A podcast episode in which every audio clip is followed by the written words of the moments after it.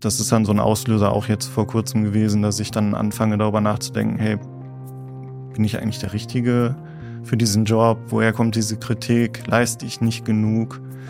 Und dann geht's halt los. Herzlich willkommen zu Stahl aber herzlich. Ich bin Stefanie Stahl, Diplompsychologin und Psychotherapeutin. Und heute ist Sascha da und Sascha bringt das Thema mit, dass er schlecht mit Kritik umgehen kann. Vor allem was seine Arbeit betrifft und die Kritik ihn richtig, richtig massiv runterzieht, also bis hin zu depressiven Verstimmungen und Phasen. Und ich werde mit ihm erarbeiten, wie er besser mit Kritik umgehen kann. Ich werde ihm Strategien an die Hand geben, dass das nicht mehr so tief an sein Selbstwertgefühl rangeht, das natürlich auch eine kleine Grundschädigung hat, beziehungsweise auch eine größere. Aber davon hört ihr gleich. Hallo Sascha, herzlich willkommen. Hallo. Mhm. Ja, was hast du mitgebracht an Themen? Ja, also ähm, bei mir ist das Thema, dass ich seit Jahren eigentlich mittlerweile so Hoch- und Tiefphasen habe in meinem Leben, die in der Hochphase halt geprägt sind durch unglaubliche Energie, viel Umsetzungsdrang, hohes Selbstbewusstsein und in den Tiefphasen ähm, viel, ja, so depressive Stimmung. Ich würde nicht sagen Depression. Ich bin auch nicht in irgendeiner Art und Weise mit einer Depression diagnostiziert, aber sehr depressive Stimmung, wenig Energie, wenig Umsetzungsmöglichkeiten für mich. So, dann laufen viele Themen einfach auf, auch beruflich. Und das löst dann wieder andere Sachen aus, ne? Also, dass ich dann das Gefühl habe, okay, ich mache zu wenig, gerade beruflich, dass ich dann anfange, äh, mir zu viel aufzuladen, dann in eine sehr hohe Belastungssituation zu kommen, aus der ich dann irgendwie wieder raus muss.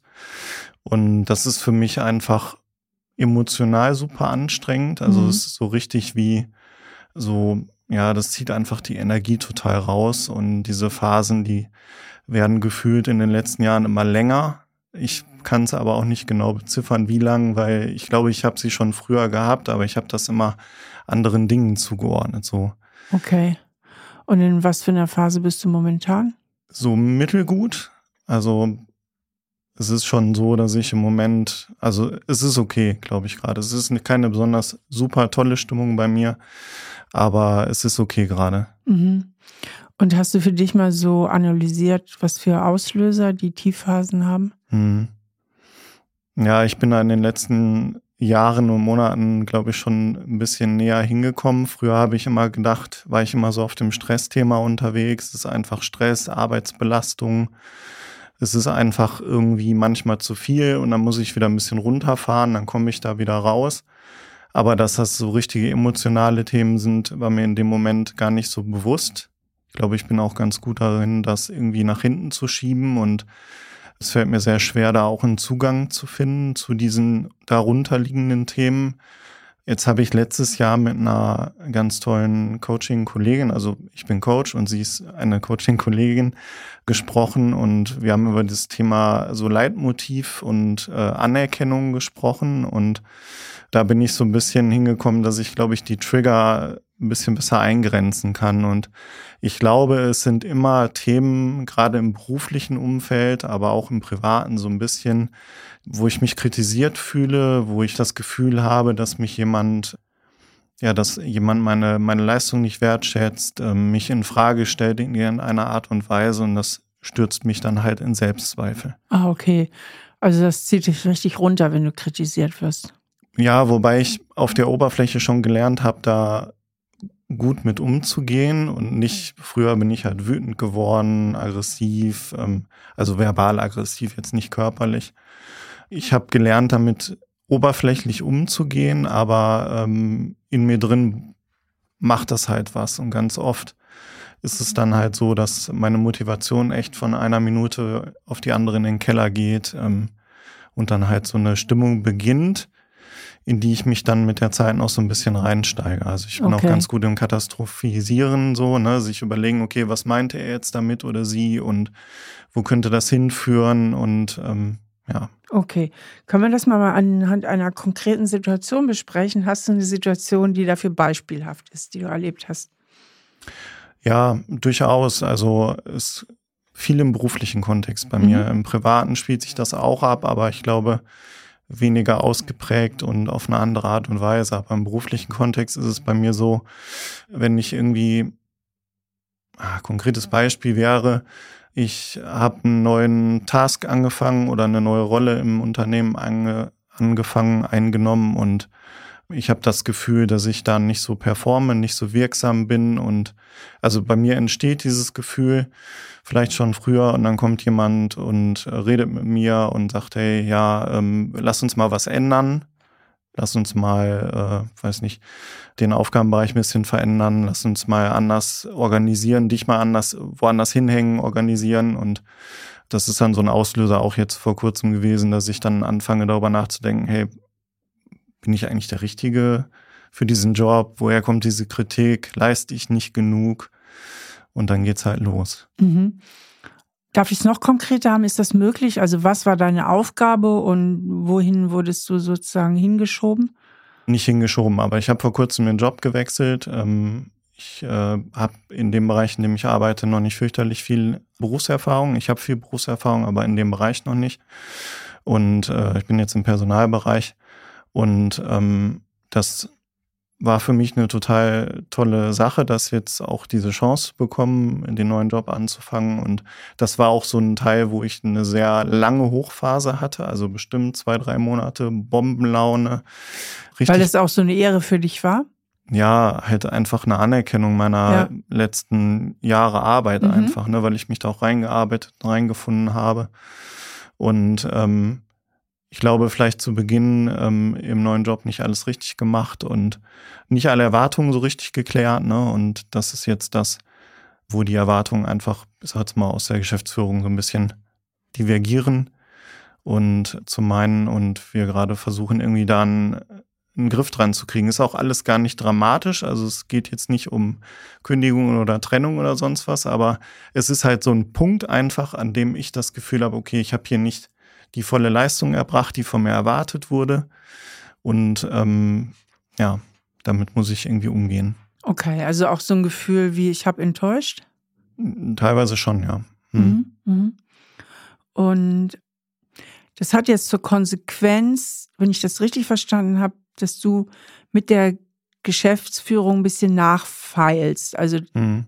Dass die dich noch ein bisschen mehr nochmal an die Hand nimmt und sagt eher ein bisschen mehr die Richtung oder jene Richtung. Habe ich das richtig verstanden? Ja, also ein bisschen enger, also eigentlich mich mehr enger an die, weiß nicht, an die Leine nimmt quasi, anstatt mir den Freiraum zu geben, den ich mir gewünscht hätte. Okay. Ja. Und das empfindest du ein Stück weit so als Degradierung, Hm, Nicht als Degradierung, als Kritik. als Kritik. Mhm. Mhm. Und was machst du daraus innerlich? Also wie sind deine inneren Kommentare zu diesem Vorgang? Mm, Für mich, meine inneren Kommentare dazu sind so dieses, ähm, naja, vielleicht bin ich doch nicht so wirklich geeignet für diesen Job. Ich mache ihn noch nicht so fürchterlich lange. Ähm, vielleicht gehört da noch mehr zu, als ich bringe, mitbringe. Vielleicht ähm, habe ich überhaupt gar keine Ahnung davon und mache das einfach nur Mhm. so aus dem Bauch heraus. Aber ich bin ja kein Profi. Und ähm, jemand, der Profi wäre, der hätte das vielleicht anders angegangen und wäre da besser mit eingestiegen, Mhm. professioneller eingestiegen. Also es ist halt sehr viel Zweifel an meiner eigenen Fähigkeit. Okay. Und vom Verstand aus beurteilt, wie realistisch sind welche Kommentare? Also was ist davon tatsächlich realistisch? Was ist eher unrealistisch? Hm. Unrealistisch ist eigentlich so gut wie alles davon. Das ist ja auch mein Problem, dass ich es ja auch ein Stück weit so der Kopf oben, der versteht's. Es ist halt auch momentan vielleicht nur ein oder zwei Personen, die das kritisch sehen. Der Rest ist auch mir gegenüber sehr dankbar und schätzt das auch sehr, was ich tue. Auch in der Vergangenheit schon. Das sind dann einzelne Personen, die reichen schon, um mich so runterzuziehen. Okay, das ist dann ja nochmal vielleicht sogar ein anderer Aspekt. Wenn es nur einzelne Personen sind, könnte es dann auch sein, dass die vielleicht Unrecht haben. Ja, die Logik diktiert das irgendwo. Das Problem ist halt diesen Auslöser, den es, also das, was es in mir auslöst, ist halt anders als das, was ich mir logisch erschließen kann. Also du würdest sogar sagen, vom Verstand her beurteilt haben eher die zwei Unrecht, als dass ich schlecht performe. Wahrscheinlich schon, ja. Okay. Das heißt, du hast so wenig Standpunktsicherheit. Hm. Ja. Was ja bedeuten würde, dass du dich auch gegen eine unberechtigte Kritik nicht gut zur Wehr setzen kannst. Das ist richtig, ja. Also noch drastischer formuliert, da kann eigentlich jeder kommen. Ja. Und Nicht, nicht unbedingt jeder. Ich glaube, es gibt Menschen, zu denen habe ich ein hohes Grundvertrauen und mhm. da ähm, bin ich auch nicht so blockiert, glaube ich. Da würde ich, glaube ich, mehr Gegenargumente halt auch bringen können. Aber in manchen Situationen, bei manchen Menschen, zu denen ich nicht so ein denn? hohes Vertrauen habe, ach, nicht so vertrauen. Oder sind das auch besondere Autoritäten? Hat das auch was mit Obrigkeitsrespekt zu tun? auch ja, durchaus. Hm. Und da stellt sich natürlich die naheliegende Frage, was hat das mit deinem Leben zu tun? Also, was hat das vielleicht auch mit deinen Bezugspersonen, mit deiner Kindheit zu tun? Hattest du einen Vater, den du es nicht richtig recht machen konntest oder eine Mutter oder vielleicht beide? Hm. Ähm, gibt es, ich vermute, es gibt Verbindungen, Ja. alte Fäden, dass da irgendwas in dir getriggert wird und du eigentlich innerlich in solchen Situationen nochmal klein wirst. Total, ja. Also ich bin mit zwei Jahren in eine Pflegefamilie gekommen Mhm. und kurz vorm Gymnasium quasi adoptiert worden von der Pflegefamilie und mein Vater und meine Mutter waren beide ähm, gefühlt überfordert von mir. Mhm. Ähm, Also die Pflegeeltern. die Pflege- und Adoptiveltern. Also Ja, ne, genau. erst Pflege, dann Ja. Adoptiv. Und also meine Mutter hat auch eine psychische Krankheit. Ich weiß nicht genau welche, aber ähm, auch diverse Su Suizidversuche hinter sich. Und ähm, wir haben da aber nie so wirklich drüber geredet. Das wurde immer sehr unter Verschluss gehalten. Ich weiß nur, dass sie sehr kontrollierend war, dass sie jederzeit wissen wollte, wo ich bin, was ich mache, weil sie Angst hatte, dass mir was zustößt. Eine sehr große Angst. Und äh, das ist irgendwann umgeschwungen in, wenn man als Kind so, wenn man ein bisschen älter wird, anfängt, seine Grenzen auszutesten und auch dagegen aufbegehrt, weil ich gesehen habe, in anderen Familien ist das irgendwie anders. Bei uns ist es irgendwie komisch. Ähm, da ist das Verhältnis dann anders geworden, von kontrollierend zu dominierend, mit sehr viel aus heutiger, meiner heutigen Sicht sehr viel schwierigen Erziehungsmaßnahmen wie also Schläge, Nahrungsentzug, ähm, Hausarrest im Bett über mehrere Tage. Und mein Vater hat halt, ich sag jetzt mal, die Maßnahmen nicht unbedingt durchgeführt. Er war viel auf der Arbeit. Aber er hat halt auch geduldet, was passiert ist zu Hause und sich nie gegen seine Frau gestellt. Und ich habe in der Zeit immer das Gefühl gehabt, auf Zehenspitzen durch die Gegend laufen zu müssen. Ich habe immer irgendwie versucht, möglichst alles zu vermeiden, was meine Mutter, mein Vater irgendwie äh, verärgern könnte. Und später kam halt auch noch das schulische Thema dazu, dass ich halt zumindest mit der weiterführenden Schule halt auch nicht die Leistung erbracht habe, die sie sich gewünscht hätten. Und ähm, das auch generell ein Problem mit Lernen hatte, was dann auch nochmal ein weiterer großer Konfliktherd einfach zu Hause war. Okay. Also hatten Fehler oder vermeintliche Fehler ganz schön schlimme Konsequenzen in deiner Familie. Ja. Und Erwartungen nicht erfüllt, heißt ja auch immer irgendwie, ich enttäusche oder ich bin nicht so, ich bin eigentlich nicht gut genug. Ja, das Gefühl habe ich eigentlich irgendwie ständig gehabt, weil es immer irgendeine Erwartung gab, der ich nicht gerecht geworden bin. Mhm. Früher war es irgendwie in der Grundschule oder im Kindergarten war es irgendwie sich dreckig machen, also mit dreckigen Klamotten nach Hause kommen, war ein Problem. Äh, irgendwie eine Minute zu spät kommen für irgendwas war ein Problem. Zu lange für einen Nachhauseweg brauchen war ein Problem. Und später halt die schulischen Leistungen waren halt auch immer irgendwie ein Thema. Oh je, das ist ja schon, äh, schon ziemlich krass eigentlich, ne? Also, das waren ja auch Kleinigkeiten dann, also wirklich Kleinigkeiten, die in anderen Familien überhaupt nicht thematisiert worden wären. Wenn ich mich da reinversetze, und genau das hast du ja eben auch gesagt, eigentlich ständig ganz vorsichtig sein und bloß nicht wieder irgendwo einen Fehler zu machen, der dann auch wieder so schlimme Konsequenzen hat. Das ist ja eigentlich Verunsicherung pur, oder? Ja.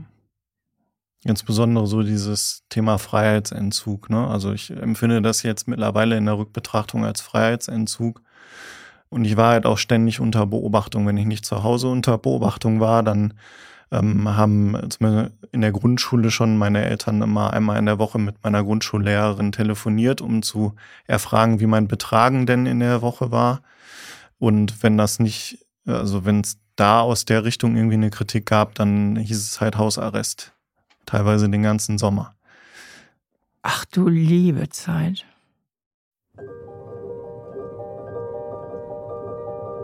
Ja, Sascha hat ja über seine Mutter gelernt, dass kleinste, minimalste Fehler wie eine Minute zu spät kommen zu ganz, ganz harten Bestrafungen führen. Also das Fehler machen, was ganz Schlimmes ist. Das hat er ja wirklich erlebt, weil die Strafen der Mutter, die waren ja vollkommen drüber. Die waren ja also wirklich zum Teil auch wirklich seelischer Missbrauch, also wirklich schwerste Verletzungen. Und dann ist es natürlich völlig naheliegend, dass Sascha auch heute noch das Gefühl hat, er muss absolut super Leistung bringen und alles gibt, auch beruflich, um wirklich gut zu sein, beziehungsweise umgekehrt, dass ihn jede Kritik eben ziemlich runterzieht und verletzt. Und es zeigt mir mal wieder als Psychologin, wie wichtig und existenziell es ist, sich wirklich aus seiner alten Identifizierung zu lösen, weil wir merken ja hier, dass Sascha sehr stark identifiziert ist mit den Botschaften seiner Mutter und komplett im Grunde genommen noch in seinem alten System unterwegs ist. Wie weit hast du das eigentlich aufgearbeitet, dieses Thema? Also du hast da ja wirklich ähm, ganz schön einen mitbekommen ich weiß nicht, wann Aufarbeiten fertig ist, so, ne? Ähm, man muss dazu sagen, ich habe mit 16 das Elternhaus verlassen. Es gab so eine Übergangszeit, wo ich mich so durchgeschlagen habe, von Freund zu Freund irgendwie übernachtet und irgendwann ähm, haben meine jetzigen Schwiegereltern und die Eltern meiner damaligen Freundin mich aufgenommen und ähm, mir ein Zuhause geboten. Ähm, das, glaube ich, auch genau in der Zeit noch so der Punkt war, ähm, wo ich noch prägbar war, wo ich noch mal erleben konnte, wie ein vernünftiges Zuhause funktioniert, wie ähm, Vertrauen geht, wie Respekt geht, wie man miteinander auf Augenhöhe kommunizieren kann, auch als Eltern, als Kind. Und ich habe von da aus halt mein Leben irgendwie mehr oder weniger alleine bestritten, jetzt mit der einen Familienhälfte quasi dabei, aber meine andere Familie hat halt zu dem Zeitpunkt nicht mehr groß eine Rolle gespielt. Und ähm, ich glaube, es waren dann einige Jahre, wo ich einfach nur mein Leben gelebt habe, weil ich froh war, da raus zu sein und die Freiheit auch genossen habe. Ich habe dann irgendwann angefangen zu studieren und da dann auch dieselben Lernprobleme im Grunde gehabt wie in der Schule schon. Und da kam dann so ein bisschen so dieses ganze Thema, glaube ich, raus, was ich jetzt noch mit mir trage. Allerdings habe ich es dann noch nicht so deutlich gesehen, wie ich es jetzt vielleicht tue, 15 Jahre später. Mhm. Was meintest du, welches Thema kam da raus? Naja, dieses ähm, Scheitern, ähm, sich in seinen Rabbit Hole zurückziehen, ähm, wieder aufraffen, weitermachen. Äh, das war halt auch ein ständiges, ne? also nach jedem Semester Prüfungsphase. Ist mir sehr schwer gefallen, ähm, Prüfungen in den Sand gesetzt. Äh, dann habe ich mich irgendwie wochenlang verkrochen bin dann wieder rausgekommen. Ne? Da fing das so langsam an. Da kann ich mich daran erinnern, dass es mir da mental anfing, schlecht zu gehen. Und warum meinst du, hast du die Prüfung in Sand gesetzt? Was glaubst du, ist so die, die Ursache? Fällt es dir schwer zu lernen oder was ist es die Fehlerangst? Ja, es fällt mir schwer zu lernen. Ich bin auf Dauer sehr unkonzentriert, lass mich gerne ablenken finde andere Dinge spannender. Das habe ich auch heute noch. Ich glaube, heute kann ich da mit viel Verstand und Logik ein bisschen gegenarbeiten, mit Arbeitsstruktur, aber das habe ich beim Lernen heute noch und das war ja damals auch total ausgeprägt. Allein in einer Wohnung in einer Stadt äh, mit einer Haufen Freunden, die auch studieren und da war alles spannender als eigentlich zu lernen. Mhm, okay. Ja. Und man weicht ja manchmal auch dem Lernen aus, wenn man so das Gefühl hat, also wenn man Versagensangst hat. Ja. Das ist ja auch öfter ein Grund, also wenn man so eigentlich Angst hat, es nicht zu packen, dass man dann ausweicht. Ja. Und es gab eigentlich seit dem Gymnasium eigentlich nichts, wo ich irgendwie schulisch besonders gut drin war. Also muss man ganz ehrlich sagen, ich war weder sportlich besonders begabt, noch konnte ich irgendeine Sprache besonders gut oder und Mathematik und sowas schon gar nicht. Und dann war vielleicht auch die Entscheidung, Informatik zu studieren, an der Stelle nicht die beste.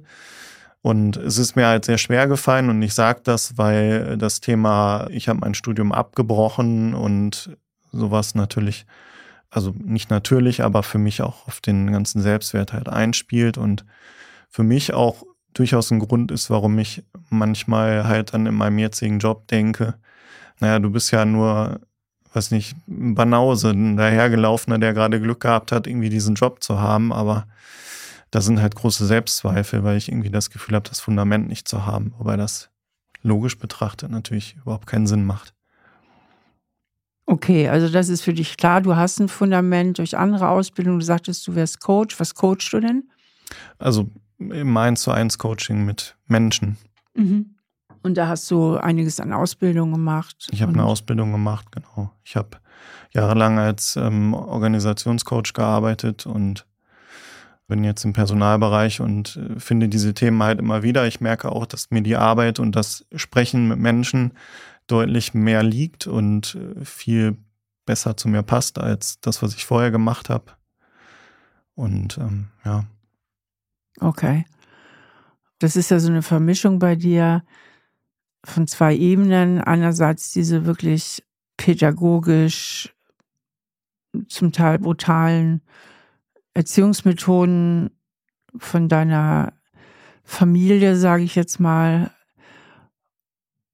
Und auf der anderen Seite aber auch immer wieder erlebt, dass du leistungsmäßig halt auch immer wieder Schwierigkeiten hattest, wegen Konzentrationsmängeln, wegen Ablenkung, wegen vielleicht auch in, in keinem Fach wirklich so eine krasse Begabung oder so. Also ist so, so, ist so, so eine Mischung, äh, vermischen sich ja die Sachen auch bei dir. Und was ist dein Anspruch an dich? Also da ist ja so eine Diskrepanz von dem, hm. was du von dir selber erwartest und dem, was du fühlst, was du bist. Also ich habe schon einen hohen Anspruch an mich einen hohen Anspruch an, mein, an meine Professionalität, an meine Arbeitsergebnisse, auch an die Geschwindigkeit meiner Arbeit. Der ist, glaube ich, schon sehr hoch und ich merke auch, dass ich dem manchmal so nicht gerecht werden kann. Also, wenn ich dich richtig verstehe, musst du dir ja permanent beweisen, dass du doch was wert bist und dass du doch was kannst, oder? Ja. Das ist doch eigentlich das Thema. Das ist meine Art, meinen Wert zu zeigen, ja. Genau. Also da ist immer so ein Grundzweifel an der eigenen Leistung, gekoppelt mit an den eigenen Wert.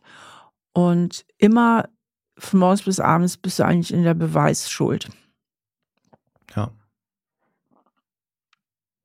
Und wie würde sich das für dich anfühlen, wenn du einfach sagen würdest, ja, das ist eben so. Es ist eben alles so, wie es ist. Also ich habe ganz schön viel Angst und Versagensangst mitbekommen von meiner Adoptivfamilie. Das war auch oft richtig heftig. Kleinste Fehler wurden massivst geahndet mit Freiheitsentzug. Und wahrscheinlich damit im Zusammenhang ist es mir auch in der Schule nicht immer ganz leicht gefallen, weil ich einfach auch sehr belastet war. Und deswegen habe ich jetzt auch permanent irgendwie diese Zweifel und ähm, ja, das ist eben so. Das ist eben so. Ich kenne das Gefühl überhaupt gar nicht, das so zu akzeptieren, dass es so ist. Ich glaube, tief in mir drin werde ich wahrscheinlich bei jeder Sache, die ich tue, bei jeder Aktivität, die ich durchführe, irgendwie im Nachhinein mich selber fragen, habe ich das jetzt richtig gemacht, hätte ich es besser machen können? Was denkt Person XYZ eigentlich darüber? Genau. Weil du eine Riesendiskrepanz verspürst zwischen deinem realen Selbst und deinem idealen Selbst, ne? Ja, wenn man es so sieht, ja. Und eigentlich auch keine klare Einschätzung über dein reales Selbst hast, weil das ist eine komplette Vermischung von Mhm. falschen Botschaften Ja. von deinen Adoptiveltern, aber sicherlich zum Teil auch richtigen Einschätzungen von dir selbst oder von deiner, der Familie deiner Frau. Ja, aber eigentlich weißt du eigentlich gar nicht so richtig, wo du stehst. Es ist auch so, dass äh, wenn ich ein gutes Feedback von außen bekomme zu irgendwas oder irgendjemand sagt, hey, du bist total klasse in dem, was du tust, das dringt gar nicht zu mir durch. Ich nehme das zwar wahr und aber im Mhm. Grunde ist dann so dieses Gefühl in mir, ja, das sagst du jetzt, aber du kennst die Wahrheit nicht. Ja, das ist typisch. Ah, Und das geht ja Richtung dieses Imposter. Hm.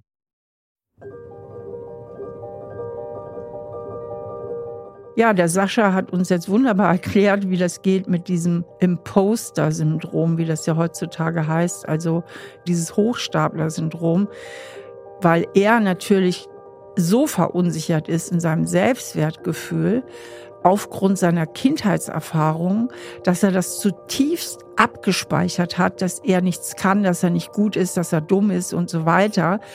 Und an diesem Selbstbild gibt es eigentlich fast nichts zu rütteln. Ja, also Menschen haben ihr Selbstbild so verinnerlicht, dass sie auch alle Botschaften, die dem entgegenlaufen, einfach umdefinieren. Dazu gibt es auch einige psychologische Studien, dass Menschen, die halt ein niedriges Selbstwertgefühl haben, wenn sie denn gute Leistung bringen, das immer anders attribuieren, so sagen wir in der Psychologie, das heißt zuschreiben. Sie schreiben es dann dem Glück zu, sie schreiben es zu, dass sie einfach noch nicht aufgeflogen sind, sie schreiben es zu, dass die Aufgabe vielleicht leicht war und so weiter. Also sie machen alle möglichen gedanklichen und seelischen Veranstaltungen, um letztlich an diesem alten negativen Selbstbild festzuhalten. Warum halten sie am negativen Selbstbild fest? Weil es einfach ihre gefühlte Wahrheit ist. Im Grunde bedeutet das ja, dass du für dich abgespeichert hast. Wie würdest du es formulieren? Was wäre dein eigenes Wording? Ich bin ein Versager oder ich kann nichts. Also was hast du denn für dich für ein Selbstbild entwickelt? Hm. Ich fühle mich in den meisten Dingen wie ein Amateur. Ja.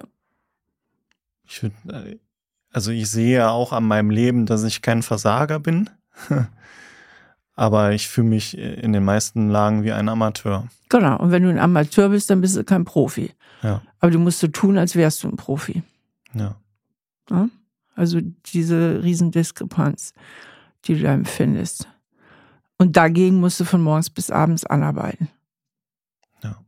Und dann gibt's Hochphasen, die aber immer von außen abhängen. Du machst dich sehr abhängig von der Hm. Bewertung von außen. Wenn dir von außen jemand auf die Schulter klopft, vor allen Dingen, wenn es eine signifikante Person ist, Hm. dann fliegst du. Und äh, wenn du das Gefühl hast, der Daumen geht runter, dann stürzt du ab. Ja. Und verstärke das halt für mich selber auch noch. Genau. Bestrafst dich dann auch noch selbst. Hm. Ja. Ja. Also gibt's ja eigentlich zwei Ebenen, wo man ansetzen kann. Das eine, dass du eben mehr Standfestigkeit bekommst, was deine Selbsteinschätzung betrifft. Also eine realistischere Einschätzung von deinen Fähigkeiten. Das heißt, Hm. weder Selbstunterschätzung noch Selbstüberschätzung. Und das zweite ist mehr Selbstmitgefühl. Weil du bist sehr streng mit dir. Du hast wahrscheinlich in abgemilderter Form, aber trotzdem doch viel verinnerlicht an Botschaften, die du von deinen Eltern mitbekommen hast.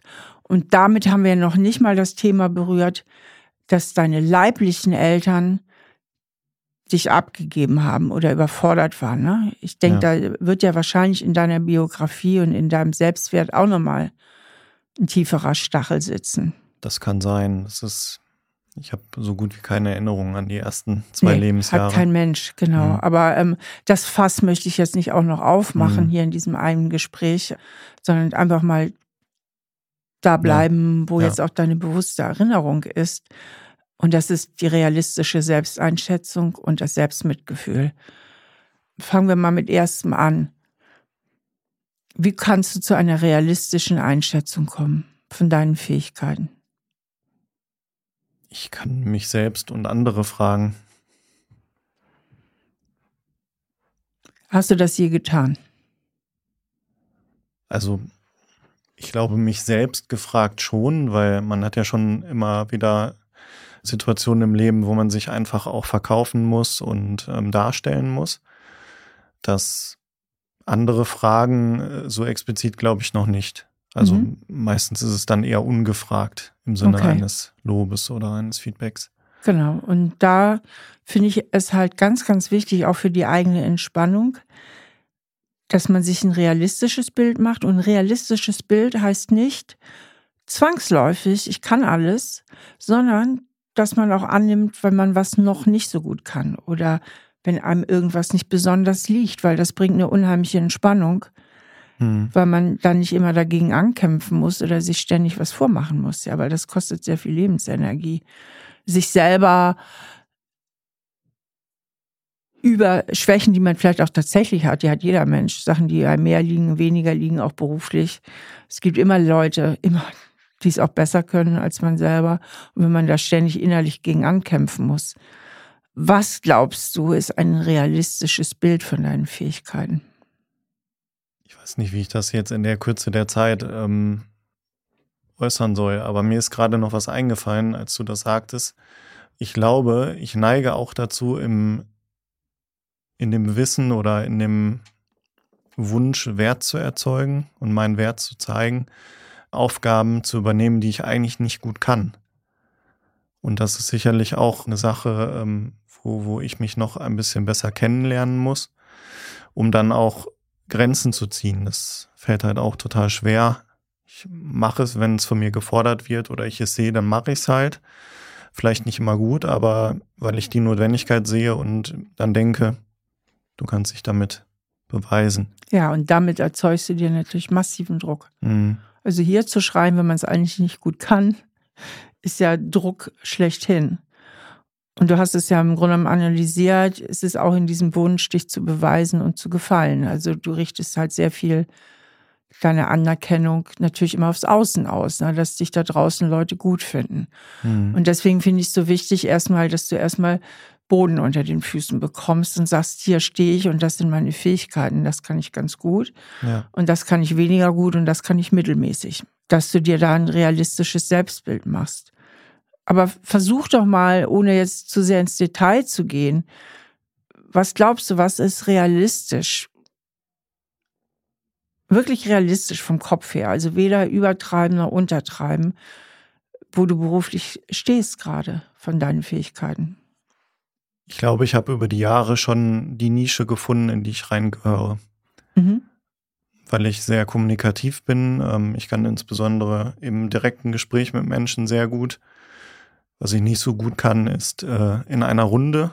Also mhm. ob es jetzt, ne, das sind so Sachen, so Situationen wie äh, Workshop-Moderation und so. Das kann ich schon, aber es ist sehr anstrengend für mich. Okay. Also das Beste ist das 1 zu 1 Coaching. 1 zu 1 Coaching, ähm, ob es jetzt Coaching ist oder Gespräche, mhm. Trainings, Beratung.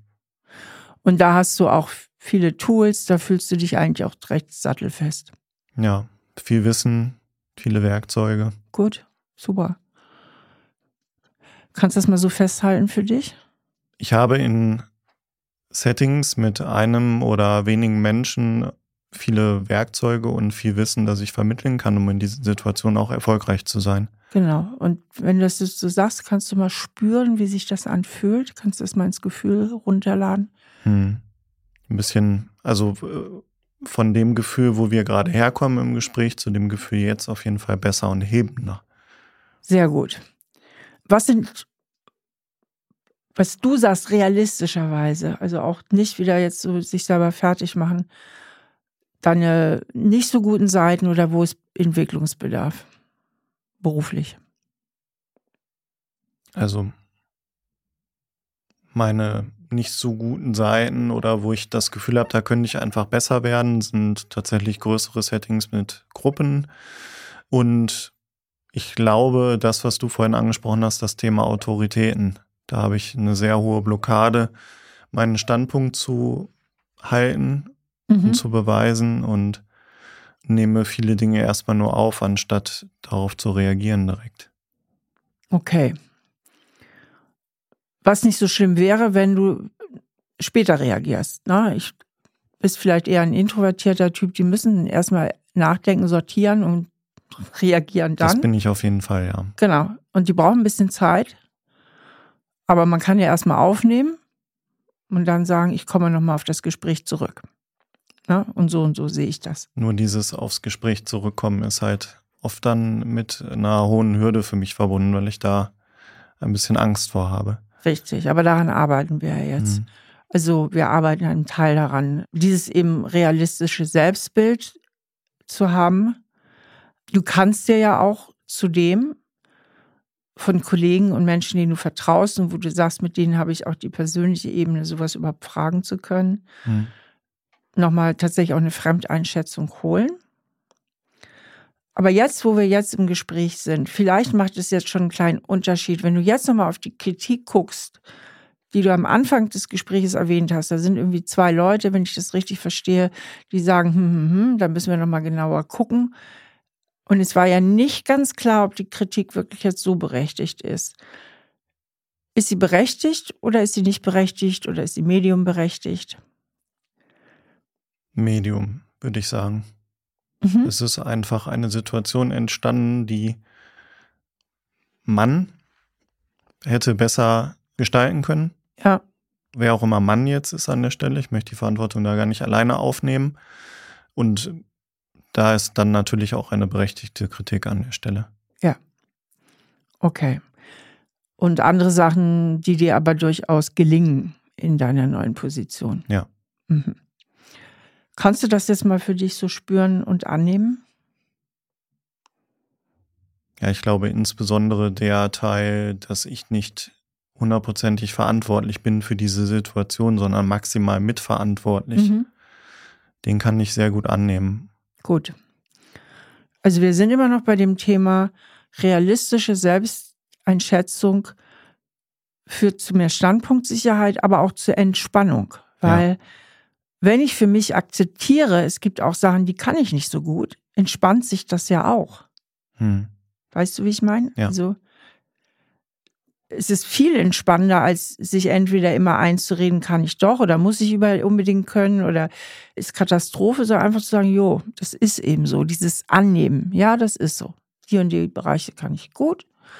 Das und das ist bislang nicht meine Stärke, ist, kann ich vielleicht lernen oder es liegt mir grundsätzlich nicht. Ja, ja. Ist ja auch die Möglichkeit, dass da so irgendwie jenseits vom eigenen Begabungsbereich ist. Und das dann einfach so annehmen und zu sagen, ja, so ist das. Ich glaube, der große Unterschied ist, es ist eine Situation, für die mehrere Menschen die Verantwortung tragen. Und es ist nicht die tief sitzende Kritik, die ich mir selber manchmal verpasse. Es stellt mich nicht in Frage, sondern stellt die Situation in Frage. Gut, und das ist ja schon mal eine ganz wichtige Differenzierung. Weil die tiefsetzende Kritik, die du dir selber verpasst, ist unrealistisch. Und wir mhm. wollen realistisch bleiben. Mhm. Also, Hausaufgabe wäre, wenn wir uns ein zweites Mal sehen würden, was wir nicht tun, aber wenn es das so wäre, würde ich sagen, guck am besten auch schriftlich, mach es schriftlich, dass du es schwarz auf weiß hast und gerne auch mittels Fremdeinschätzung. Mach für dich ein ganz klares Bild von deinen Fähigkeiten. Hm. Weder überschätzt noch unterschätzt. Mit ja. Stärken, mit Entwicklungsbedarf. Ja, dass du wirklich mal für dich klar hast, da stehe ich, dass du Boden unter den Füßen bekommst. Ja. Zweiter Schritt. Jetzt kommen wir zu dem Punkt, zu der ätzenden Kritik, die du dir selber verpasst. Jetzt sind wir beim Selbstmitgefühl. Ätzende Kritik ist nicht freundlich. Nee. Du gehst also schlecht mit dir um. Ja. Und fügst dir damit Schaden zu. Ja, also ich sage mir Dinge, die ich anderen unter Mhm. keinen Umständen niemals sagen würde. Glaube ich dir sofort. Mhm. Also du gehst mit dir sehr unfreundschaftlich um.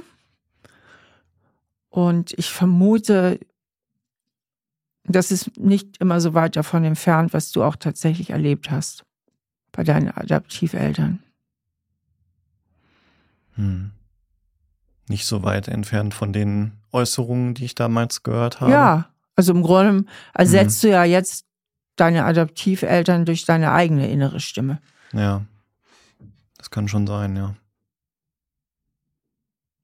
Ich glaube, die Kritik, die da kam, die war mal manchmal sehr, wie soll ich sagen, so, so basal. Also Ja, alles in Frage stellen. genau. Und jetzt brauchst du die nicht- Eltern nicht mehr dafür, das kannst du jetzt alleine. Bist einfach nicht schlau genug. Ja. Gemein, oder? Ja. Und damit bist du irgendwie auch noch identifiziert, anscheinend. Wobei ich mich an diese Äußerungen jetzt nicht erinnern würde oder nicht erinnere, aber es ist halt wahrscheinlich so verinnerlicht, dass es zu meiner Stimme geworden ist. Wie hast du, haben die jetzt gesagt, du bist nicht schlau genug? Du hast doch gerade gesagt, basal, die Kritik. Ja, ja. Also schon. Nur, äh, stimmt, ja, jetzt erinnere ich mich dran. Ne? Gut. Ja, aber jetzt, glaube, das ist das erste Mal, dass ich darüber nachdenke, was meine Eltern zu mir gesagt haben. Ich habe nur immer Gesichter und Reaktionen in Erinnerung. Okay. Jetzt kommt nochmal der Ton dazu, ne? Ja, Und wenn du das jetzt mal so vergleichst, wie du mit dir selber redest, das ist halt damals ein Kind in Frage stellen in seinem Wesen und jetzt einen Erwachsenen in Frage stellen. Allerdings ist der Erwachsene viel komplexer geworden als das Kind. Mhm. Ja, also, aber es ist auf jeden Fall, es geht in dieselbe Richtung und es kommt aus dieser Richtung, ne? Ja, Du hast die Stimmen deiner Eltern verinnerlicht. ja, Bist du Vater? nein. Wenn du Vater wärst und du dich selbst als Kind siehst, wie du damals warst, wie würdest du denn mit diesem Kind reden? Verständnisvoll und aufbauend. Sag mal wie. Ganz konkret. Also das Kind hat jetzt zum Beispiel mal, hat nicht so eine tolle Note geschrieben, kommt nach Hause. Ich erinnere mich an die erste Situation auf dem Gymnasium, erster Vokabeltest in Latein durchgefallen. Das war, glaube ich, wirklich so der erste Test, den ich auf dem Mhm. Gymnasium hatte und wo ich schlechte Noten hatte. Und die Reaktion damals war ähm, irgendwie drei Stunden bei hellstem Sonnenschein draußen irgendwie äh, vorm Schreibtisch sitzen und Vokabeln pauken, Vokabeln pauken, Vokabeln pauken und alle zehn Minuten abgefragt werden. Das war der totale Horror für mich und ich würde meinem Kind erstmal ein bisschen Zeit geben ähm, und sagen, hey, dein erster Test ist alles gut. Das, da steht noch eine ganze Schullaufbahn vor dir und ähm, du hast noch jede Menge Zeit, das wieder gut zu machen. Mhm. Und jetzt nimm dir erstmal deinen Fußball und geh nach draußen, geh spielen, versuch Gras drüber wachsen zu lassen und wir reden in ein paar Tagen nochmal, wie wir das besser machen können. Super. Also hast es drauf. Offenbar. Ich kann es ja auch anderen gegenüber. Genau. Richtig. Und du hättest das Kind auch lieb, ne? Klar, Sowieso, oder? ja, Hängt ja nicht von so einem Vokabeltest ab. nein. Ja. Und ich denke, das Kind in dir braucht diesen liebevollen Papa. Ja. Der war aber nicht da. Er hat Mhm. sich lieber auf die Seite meiner Mutter gestellt. Ja, richtig. Und es liegt jetzt in deiner Hand. Du hast jetzt die Wahlmöglichkeit. Du kannst frei entscheiden. Du bist heute groß. Ob du dir selbst eben eher dieser liebevolle Papa sein willst oder identifiziert bleibst mit den Stimmen deiner Eltern. Ja, das stimmt. Freier Wille. Ja. Wie würdest du denn mit dir reden, wenn du liebevoll mit dir reden würdest? Also bekommst du diese Kritik, die du vorhin erwähnt hast, von diesen beiden Geschäftsführern oder was das war. So, Und wenn jetzt, also nicht wie du jetzt mit denen redest, das steht nochmal auf einem anderen Zettel, das hängt, das wird sich daraus ergeben, aus deinem realistischen Selbstbild und aus mehr Mitgefühl mit dir selber, sondern wie würdest du mit dir selber reden, wenn du jetzt liebevoll mit dir reden würdest, wenn du wie ein lieber Papa mit dir reden würdest? Was würdest du dir dann sagen? Hm, ich würde dasselbe sagen, eigentlich wie vorhin, dass da eine Situation entstanden ist, die ist nicht optimal, aber die ist, wie sie ist. Und daran trägst du als erwachsener Mensch gemeinsam mit anderen mhm. die Verantwortung. Und ähm, ich weiß aber auch, dass du die Werkzeuge hast, damit umzugehen und zu einem besseren Ergebnis zu kommen. Ja, das ist jetzt sehr sachlich. Ich würde tatsächlich noch eins, es geht auch völlig in die richtige Richtung. Es ist jetzt sachlich realistisch, erwachsen gedacht. Ja. Aber ich würde da tatsächlich noch einen draufsetzen im Sinne von, oh je, jetzt nimmst du dir das wieder so schrecklich zu Herzen. Weil damals, das war immer so schlimm. Hast du deine Adaptiveltern Mama und Papa genannt? Ja, Mama und Papa. Das war damals so schlimm mit Mama und Papa. Und die Mama war immer so ultra streng. Und der Papa hat dich auch komplett im Stich da gelassen. Die war sogar richtig fies und gemein manchmal. Und deswegen meinst du immer, dass du nichts kannst und dass du nicht gut genug bist und dass du irgendwie ähm, ein Hochstapler bist. Aber guck mal, mein Schatz, alles ist gut. Na, du kannst ganz viel, da und da sind deine Stärken, da sind deine Fähigkeiten. Also, dass du dich wirklich liebevoll dir selbst gegenüber von den Botschaften, die du von zu Hause empfangen hast, distanzierst. Und immer wenn du dich ertappst, dass du wieder in dieser beschissenen Stimme und mit dieser Strenge, die du von zu Hause kennst, mit dir redest, sofort umschaltest und sagst, stopp, aus, nein, die Zeiten sind vorbei. Und sofort in netten, liebevollen Modus gehst, wie wenn du dein eigener guter Coach wärst oder dein eigener Papa wärst. Ja, das erfordert wahrscheinlich viel Übung, diesen Trigger erstmal zu erkennen und dann auch in der Situation nicht die alten Muster zu verfolgen es erfordert vor allen Dingen äh, äh, Bewusstheit, also dass du es merkst. Du musst es merken, ertappen, ja. umschalten, das sage ich immer. Ertappen und umschalten. Ja. Und ab sofort dich darin trainierst, den Ton dir gegenüber zu verändern. Weil gerade mit diesem ätzenden inneren Kritiker, der identifiziert ist mit deinen Adoptiveltern, ziehst du dich so unnötig runter und bringst dich in diese Stimmung rein. Aber es muss natürlich kombiniert sein mit dem positiv realistischen Selbstbild. Also die realistische Einschätzung deiner Fähigkeiten muss dazugehören, weil sonst hast du keinen Boden unter den Füßen. Ja. Auch keinen Boden unter den Füßen, um mit Mitgefühl mit dir zu reden, weil du dann ja am Schwimmen bist. Was kann ich denn jetzt eigentlich wirklich und was kann ich nicht? Ja, das muss halt irgendwie zusammenpassen, alles, ja. Genau. Ja. Aber das ist absolut machbar. Ja. Und du hattest ja eben auch schon ziemlich klare Einschätzung von deinen Fähigkeiten. Und das kannst du vertiefen, das würde ich auch verschriftlichen an deiner Stelle. Wie gesagt, auch gerne mit fremden Einschätzungen nochmal validieren, gegebenenfalls anpassen und dann aufhören, sich immer selbst zu peitschen, sondern anfangen, mit Mitgefühl mit dir umzugehen und dadurch auch eine klare Grenze zu ziehen zwischen den Botschaften, die du von früher erhalten hast und dem Hier und Jetzt und deinem wahren Wert. Ja, ich glaube, das würde auch viel Energie freisetzen, die ich für andere Dinge besser nutzen kann. Absolut. Absolut. Weil du verschwendest deine Zeit mit dieser Selbstbestrafung. Ja, Zeit und Lebensqualität. Absolut. Hm. Ja. Auch die Lebensqualität dann von deinem Umfeld oder deiner Frau, weil die hat ja auch weniger von dir, wenn du schlecht drauf bist. Ja, definitiv. Glaubst du, dass du ganz gut damit weitergehen kannst?